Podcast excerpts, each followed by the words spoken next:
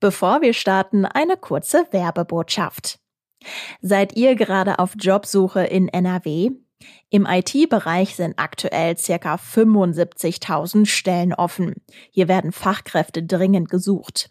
Wer Teil dieser Branche mit mehr Gehalt und mehr Sicherheit werden möchte, für den ist die führende Tech-Schule Ironhack genau das Richtige.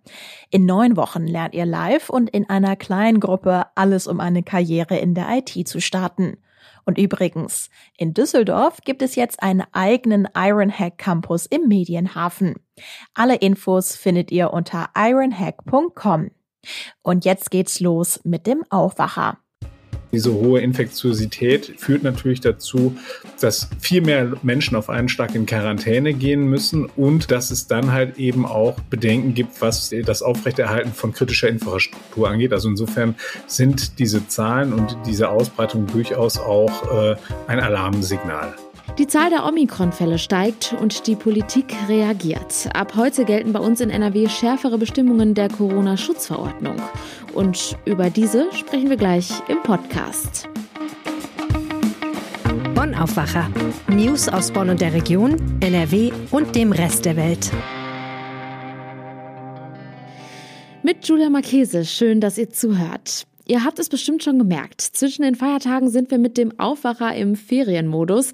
Wir konzentrieren uns in dieser Zeit immer auf ein großes Thema und die wichtigsten Meldungen. Und wenn euch dieser Podcast gefällt, dann lasst uns doch gerne fünf Sterne bei Spotify da. Da gibt es nämlich jetzt eine neue Bewertungsfunktion und wir würden uns sehr über euer Feedback freuen. Und wir starten mit den aktuellen Meldungen aus Bonn und der Region.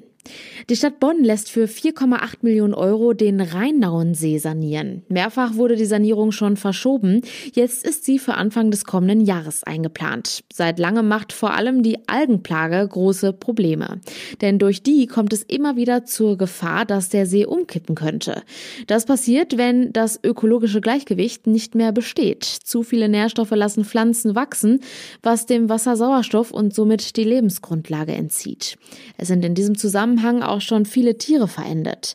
Ein wichtiger Baustein für die Sanierung des 15 Hektar großen Sees ist die vollständige Entschlammung.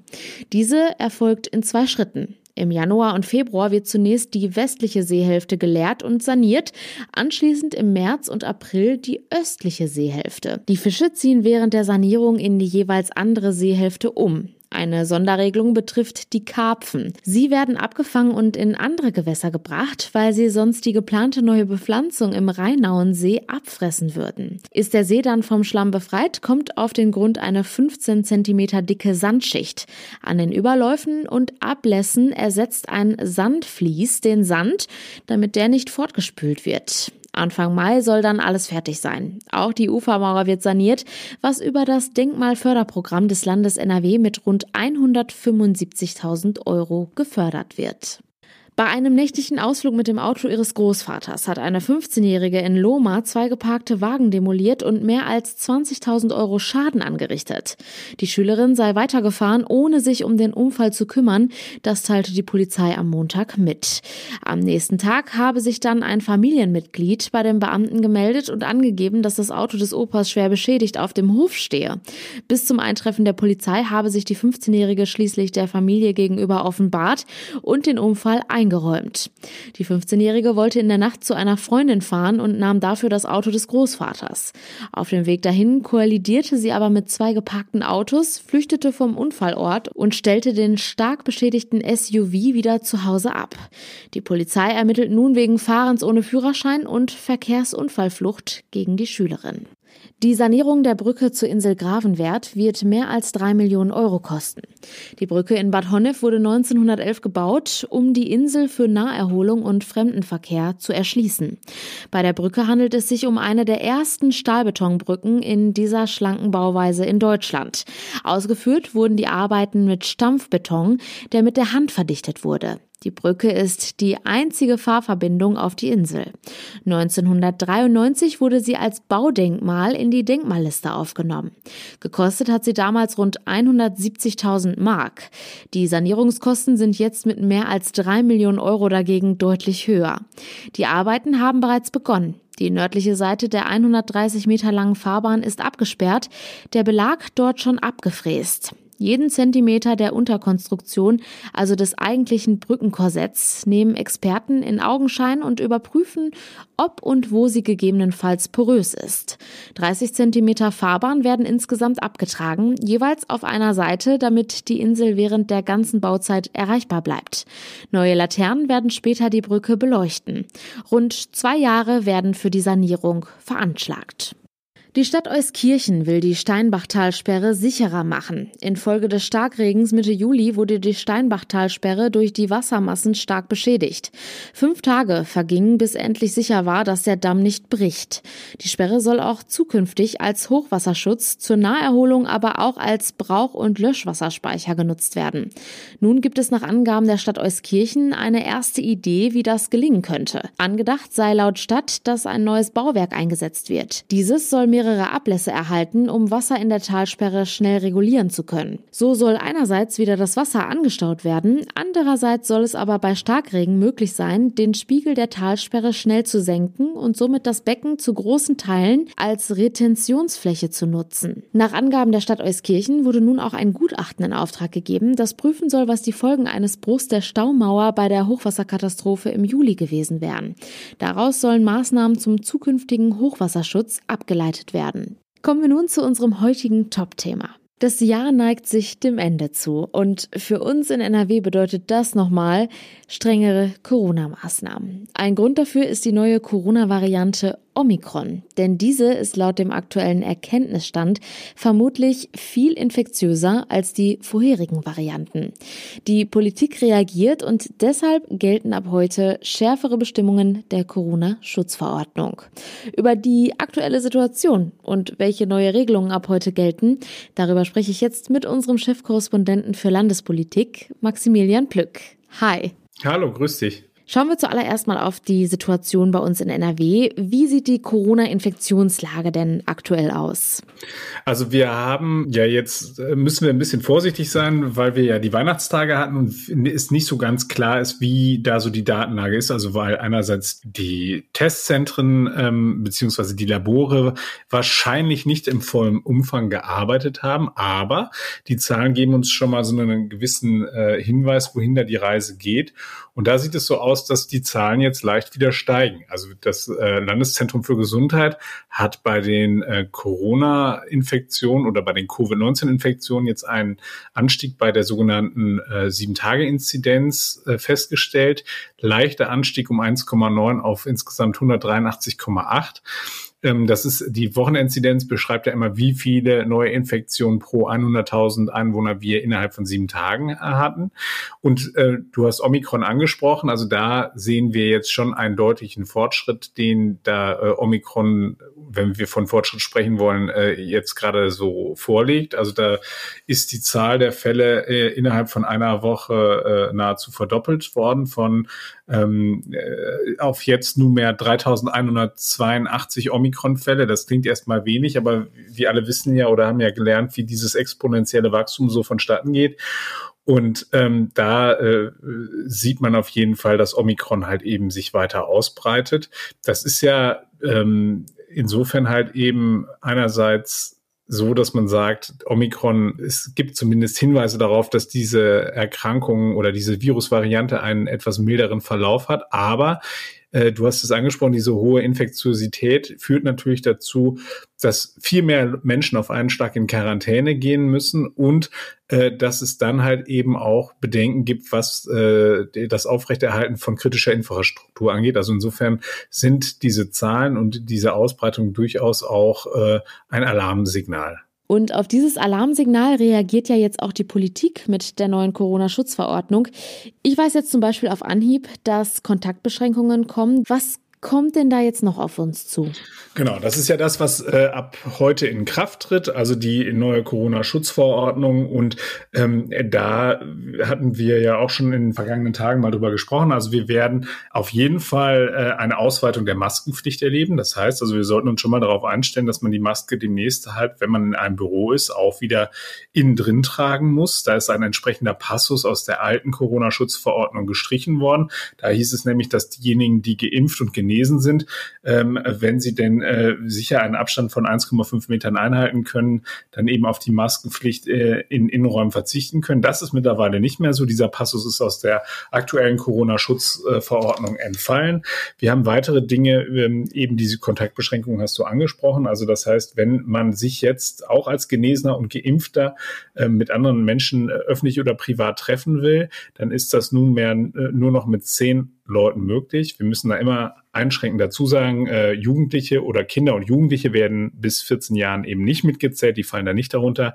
Aber wenn dann da äh, ein äh, Ungeimpfter dabei ist, dann gelten automatisch die deutlich strengeren Regeln. Das heißt dann nur noch ein Haushalt mit zusätzlich zwei Personen eines anderen Haushaltes. Also da wird dann automatisch diese Regel dann in Kraft gesetzt. Ähm, wir haben weitere Dinge, vor allem natürlich mit Blick auf Silvester. Das heißt also, dass beispielsweise die ähm, Silvesterveranstaltungen sind ja untersagt und halt eben auch das äh, berühmt-berüchtigte Böllerverbot äh, tritt eben mit der Corona-Schutzverordnung in Kraft. Das heißt also, es gibt dieses Verkaufsverbot eben für ähm, für Feuerwerkskörper bei uns. Und wir haben, ähm, dass wir bei größeren Veranstaltungen ähm, wenn sie jetzt nicht überregional sind, ähm, eine äh, Beschränkung derjenigen, die dorthin gehen dürfen, von 750 Personen.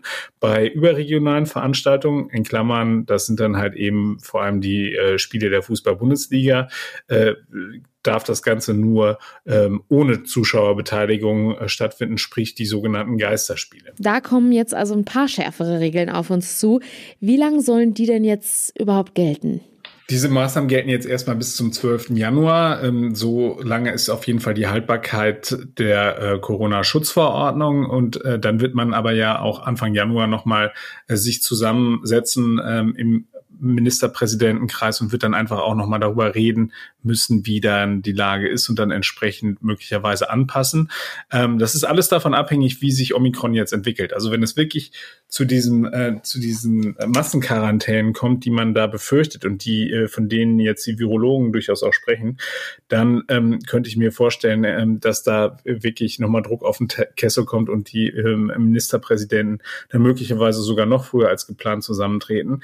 Ähm, aber also die, die Ansage ist jetzt erstmal bis zum 12. Januar. Das ist, ähm, man sieht so diese Dringlichkeit, die da auch so ein bisschen drinstreckt äh, in, äh, aus NRW-Perspektive beispielsweise darin, dass ähm, unsere NRW-Regelung äh, in einem Fall auch äh, sich über das hinwegsetzt, was eigentlich zwischen den Gesundheitsministern verabredet war. Äh, da ist es nämlich beispielsweise so, es gibt auch, ähm, das ist neu hinzugekommen, die sogenannte 2G-Plus-Regelung für Einrichtungen wie etwa Hallenbäder, wie beispielsweise auch ähm, ähm, äh, Fitnessstudios und so weiter, überall dort, wo man eben die Maske nicht so gut tragen kann. Ähm, und dort hat nämlich ähm, das Land gesagt, egal ob man jetzt äh, ähm, genesen oder geimpft ist, man muss trotzdem dort einen Test vorweisen. Das ist ja die sogenannte 2G-Plus-Regelung. Dabei hatten sich die Gesundheitsminister eigentlich Mitte Dezember darauf äh, verabredet, dass sie sagen, ähm, 15 Tage nachdem man seinen Booster-Shot bekommen hat, ähm, äh, gilt man quasi als 2G Plus. Also da muss man nicht nochmal extra zum Testzentrum rennen und muss dann äh, sein, seinen Negativtest vorlegen. Ähm, das war die, die Sichtweise, die man da am 14. Dezember hatte. Und da ähm, hat mir das NRW-Gesundheitsministerium ähm, dann gestern auf Anfrage erklärt, dass man sich dazu entschieden habe, eben 2G Plus nur in sehr ausgewählten Bereichen anzuwenden. Ich hatte sie gerade beschrieben. Und dass man halt eben sagt, ähm, man äh, verlangt dort eben diesen Test, um sicher zu gehen, dass alle Beteiligten in diesem Bereich und Settings halt eben sicher sein können.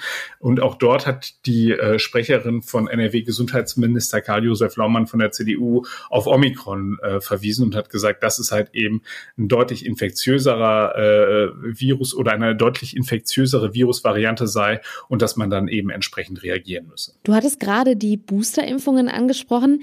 Hast du da vielleicht nochmal den aktuellen Stand für uns, wie es mit den Auffrischungsimpfungen läuft? Ja, bei den Boosterimpfungen, ähm, da stehen wir äh, im Ländervergleich weiterhin sehr gut da. Also das, da liegt NRW ähm, äh, vergleichsweise gut mit ähm, 39 Prozent. Äh, da sind wir auf Platz zwei. Äh, vor uns liegt nur das Saarland.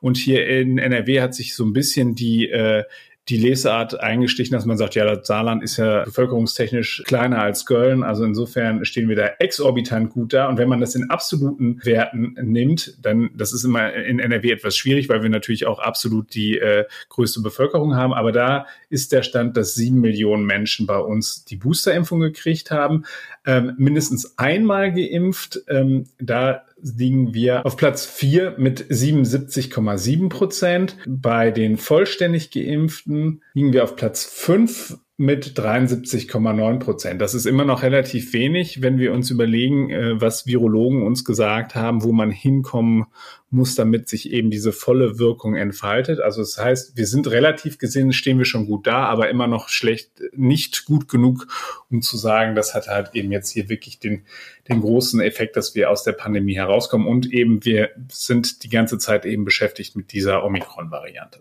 Omikron wirft uns also alle wieder so ein bisschen zurück. Wird uns denn die Boosterimpfung auf lange Sicht helfen, die Omikron-Variante zu überwinden? Das ist halt eben schwer zu sagen. Also man muss gucken, wie halt eben das Ganze sich jetzt entwickelt. Die Frage, ich bin da auch kein Virologe, die Frage ist halt eben, ähm, schafft man es, dass man wirklich ähm, die Menschen davor bewahrt, dass sie einen äh, schweren Verlauf haben. Das ist ja, glaube ich, das A und O, muss man sagen, worum es geht. Also der, der, es gibt Virologen, die sagen beispielsweise, dass wir uns alle auf kurz oder lang irgendwann mit, ähm, mit Covid infizieren werden, aber dass es dann halt eben irgendwann nur noch wie, wie ein kleiner Schnupfen wirkt. Äh, und ähm, da ist es ja schon so, dass die Studien in die Richtung weisen, dass ähm, die mittlerweile gängigen Medikamente einen Effekt haben und diese ähm, schweren Verläufe doch deutlich unwahrscheinlicher machen. Also insofern kann man da vorsichtig optimistisch sein und muss halt eben auch wirklich all denjenigen sagen, die derzeit noch nicht geimpft sind und bei denen nicht ein gesundheitliches Risiko besteht, wenn sie sich impfen lassen, ein wirklich nachweislich und vom, vom Mediziner verbürgtes Risiko, lasst euch bitte impfen. Also das wird auch kein Politiker, der, mit dem ich gesprochen habe, wird da müde zu sagen, äh, Leute, ähm, äh, ihr müsst euch impfen lassen. Also da sind äh, alle wirklich sehr, sehr engagiert gerade unterwegs. Und das ist mit Blick auf die aktuelle Situation ja auch absolut verständlich. Ich möchte jetzt zum Schluss noch mal mit dir ganz kurz ein paar Tage in die Zukunft schauen. Denkst du, dass wir im neuen Jahr noch mal über einen Lockdown reden werden? Also ich finde, es ist auf jeden Fall auffällig, dass relativ viele äh, Politiker derzeit sagen, auszuschließen ist im Augenblick gar nichts und in der, aus der Vergangenheit und aus den zurückliegenden Wellen äh, werden wir dann immer hellhörig, wenn sowas kommt, weil das äh, deutet so, so ein bisschen dann an, dass man hier äh, gerade verbal so ein bisschen darauf vorbereitet wird. Aber ich glaube, das ist jetzt wirklich davon abhängig, wie Omikron sich jetzt ausbreitet. Und ähm, wir, wir sehen beispielsweise ja jetzt auch einige, die in Vorleistung gehen. Also der Rosenmontagszug in Köln, äh, das ist ja wirklich ein Heiligtum. Da ist gestern äh, vom Festkomitee äh, signalisiert worden, dass der halt eben nicht stattfindet, auch mit Verweis auf Omikron. Das sind schon so ein bisschen bisschen die Vorboten, ähm, die ich da wahrnehme und die mich da skeptisch machen, dass wir da nicht noch über härtere Maßnahmen spätestens in der ersten Januarwoche reden werden. Wir bleiben natürlich dran und halten euch über die aktuellen Entwicklungen hier im Podcast und jederzeit auf RP Online auf dem Laufenden. Vielen Dank, Maximilian Plück, für die Infos. Sehr gerne. Kommen wir nun zu unseren Kurznachrichten. Das Bundesverfassungsgericht veröffentlicht heute eine Entscheidung zur sogenannten Triage in der Corona-Pandemie. Der Begriff beschreibt eine Situation, in der die Intensivstationen so überlastet sind, dass Ärztinnen und Ärzte nicht mehr alle Patienten retten können und eine Auswahl treffen müssen. In dem Karlsruher Verfahren geht es um die Frage, ob der Gesetzgeber verpflichtet ist, dafür Kriterien vorzugeben. Geklagt haben neun Menschen mit Behinderungen und Vorerkrankungen. In den letzten Tagen des Jahres müssen die Autofahrer kaum noch mit Staus auf den Autobahnen in NRW rechnen. In der letzten Woche des Jahres und am langen Neujahrswochenende sei ruhiger Reiseverkehr zu erwarten, prognostizierte der ADAC Nordrhein. Ein Grund dafür seien die Corona-Einschränkungen. Die meisten würden den Jahreswechsel nun voraussichtlich zu Hause feiern, sagte der ADAC-Verkehrsexperte Roman Suthold. Zum Schluss wie immer noch der kurze Blick aufs Wetter. Der Tag beginnt bewölkt und zeitweise kommt es zu Regen. Die Höchstwerte liegen zwischen 8 und 13 Grad. Im Bergland sind teils stürmische Böen möglich, das meldet der Deutsche Wetterdienst. Auch in der Nacht bleibt es ungemütlich bei Tiefstwerten zwischen 8 und 3 Grad und teilweise kräftigem Regen. Und das war der Aufwacher vom 28. Dezember. Habt einen schönen Dienstag. Ciao. Mehr Nachrichten aus Bonn und der Region gibt's jederzeit beim Generalanzeiger. Schaut vorbei auf ga.de.